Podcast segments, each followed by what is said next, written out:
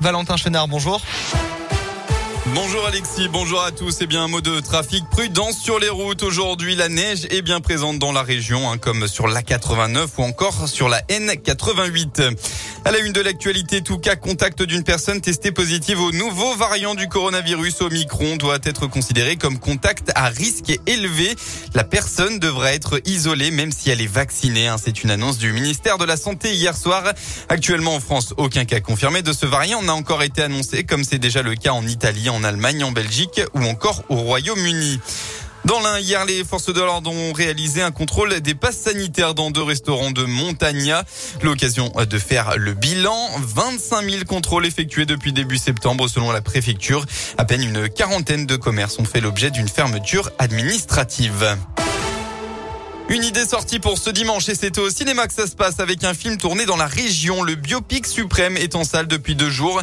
Il retrace les jeunes années du groupe culte NTM composé de Joe Star et de Cool Chain. Le rap étant un mouvement musical jusqu'alors inconnu en France en 1988. Dans le même temps, en octobre 1990, un jeune de cité à Vaux-en-Velin perd la vie à moto percuté par une voiture de police. S'en suivent alors de violentes émeutes entre les jeunes de cette banlieue lyonnaise et la police.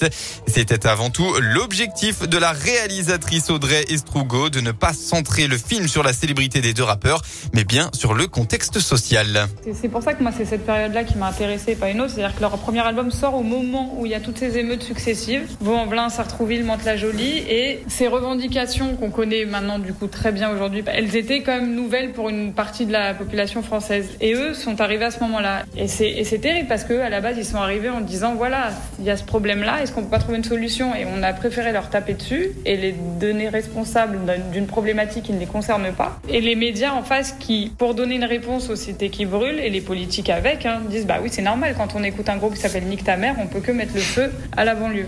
Plusieurs scènes ont par ailleurs été filmées pardon, à Confrançon, près de Bourg-en-Bresse dans l'Ain. Suprême est à retrouver depuis mercredi dans les salles obscures. On passe au sport avec tout d'abord les résultats de Coupe de France dans la région. Dans ce huitième tour, c'est fini pour Moulin-Iser, battu par Vénitieux de Buzyn. En revanche, l'exploit a été réalisé hier par Andrézieux qui a battu Grenoble, club de Ligue 2, sur le score de 3 à 0. En rugby, 11e journée du top 14 et immense déception pour l'ASM. Les Clermontois se sont une nouvelle fois inclinés euh, hier après-midi à l'extérieur face à une vaillante équipe de Perpignan. Perpignan. Résultat 26-24. La météo enfin, eh bien la neige est toujours présente dans la région. Vigilance orange neige verglas pour l'Ain, l'Isère et le Puy-de-Dôme. Prudence aussi dans la Loire, la Haute-Loire et l'Ouest rhodanien. Les averses de neige devraient continuer euh, dans l'après-midi. Et puis euh, côté Mercure enfin, eh bien ça ça frôle hein, les températures négatives. Il fera au maximum de la journée entre 0 et 4 degrés.